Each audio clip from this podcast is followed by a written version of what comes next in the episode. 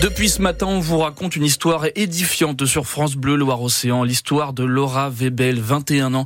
Elle habite dans la maison familiale à Rosé, seulement voilà, elle y, elle y habite seule.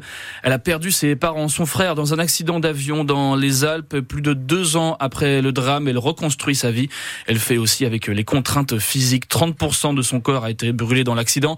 Ses jambes, ses bras et son visage. Laura Webel apprend maintenant à vivre avec. La première fois que je me suis vue euh, dans le miroir, ouais, forcément c'était très compliqué. Je me reconnaissais pas, j'avais plus de cheveux parce qu'on m'a rasé, plein de plaies sur le visage. Le regard des autres en tant que grande brûlée, c'est très compliqué au début parce que c'est vrai qu'on doit porter de l'appareillage, un masque, des compressifs. Au début, j'avais des attelles un peu partout sur le corps, donc des fois je me suis même privée de sortir pour éviter ça. Maintenant, je m'en fiche presque en fait. Pour moi, c'était aussi important euh, dans ma reconstruction de témoigner et de montrer que ce soit euh, aux grands brûlés ou même aux personnes voilà qui ont perdu des de leur famille ou leurs proches que bah c'est possible de s'en sortir. Et c'est vrai que quand je me suis réveillée à l'hôpital je pensais vraiment que ma vie était finie que voilà je retrouverais plus jamais une vie normale. Je serais en fauteuil roulant je pourrais même plus reprendre mes études plus vivre seule. Et au final j'ai retrouvé tout ça. Donc euh, si moi j'ai survécu bah c'est aussi euh, pour mes parents et mon frère. Et je continue de vivre aussi pour eux. Le témoignage très fort de Laura Webel elle a repris des études d'économie gestion donc euh, à Nantes. Et c'est un reportage de Colline Mollard à écouter en longueur dans 10 minutes maintenant sur France Bleu Loire-Océan.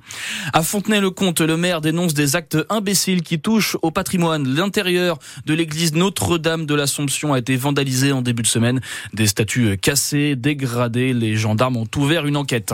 À Pornic, des parents d'élèves s'en remettent maintenant au rectorat. Ils lui ont envoyé une lettre pour retrouver des enseignants. Deux classes du collège Jean Mounès n'ont plus de prof de français depuis trois mois. L'horloge tourne hein, à quelques mois maintenant du brevet. Et quatre classes de sixième se retrouvent également sans professeur de physique-chimie. Pour l'instant, personne n'a été trouvé pour combler donc toutes les absences. La délinquance baisse en Loire-Atlantique. Ce sont les chiffres qui le disent. En 2023, la délinquance baisse de plus de 3% dans le département. C'est très marqué, notamment pour les cambriolages, moins 15% pour les atteintes aux biens aussi.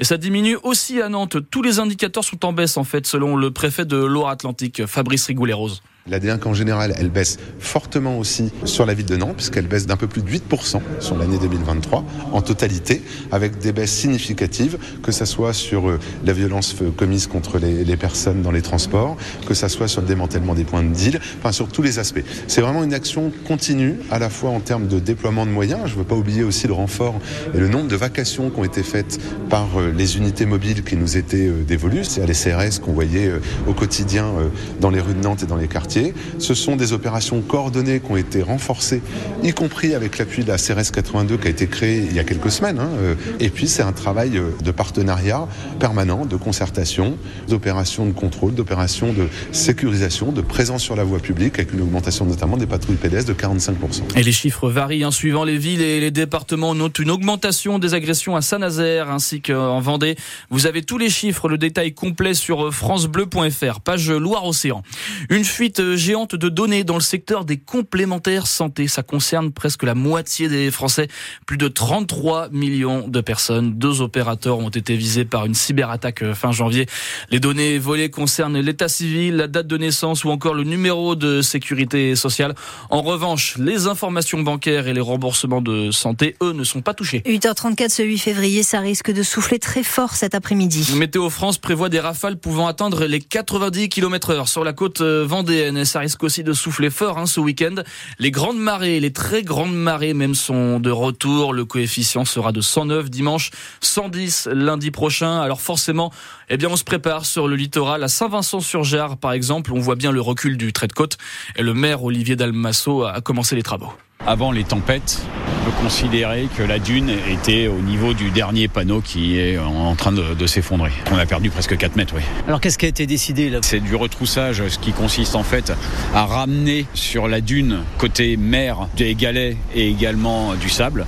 La difficulté, c'est qu'il faut avoir cette ressource naturelle disponible sur l'endroit où on fait ce fameux retroussage, ce qui malheureusement n'est pas le cas actuellement. Donc euh, on fait ce qu'on peut, mais en parallèle va être mis en place des big bags remplis de sable de l'autre côté de la dune, donc côté le long de la piste cyclable. Dans le cas fort peu probable, où euh, la dune continuerait d'être grignotée, voire même complètement effacée, que les dernières vagues puissent être stoppées et protéger les maisons de ces dernières vagues en cas de, dune effacée. Olivier Dalmasso, donc le maire de Saint-Vincent-sur-Gère en Vendée au micro d'Yves René Tapon. La mer avance et les problématiques, elles, changent.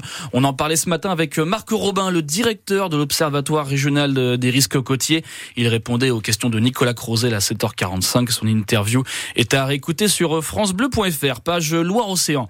Au large de Saint-Nazaire, le parc éolien en haute mer est reparti à 100%. Les 80 éoliennes fonctionnent toutes à plein régime depuis mardi après-midi. Après deux mois de maintenance, tout est revenu à la normale. La capacité de production est au maximum. Bon, bah, on va continuer dans les bonnes nouvelles. C'était chaud, bouillant hier soir à la Beaujoire. Ah oui, plus de 13 000 spectateurs pour assister à la victoire des jeunes du FC Nantes en Youth League. C'est un record d'affluence. Écoutez l'ambiance à la fin du match.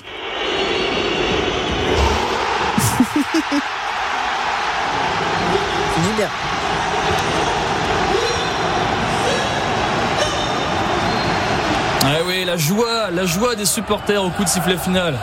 Avec les chants pour ça que mes volets ont claqué à cette heure-ci.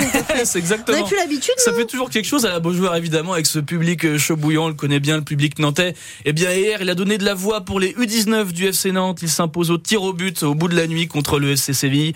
Il se qualifie donc pour les huitièmes de finale de la Youth League, la Ligue des champions pour euh, les jeunes.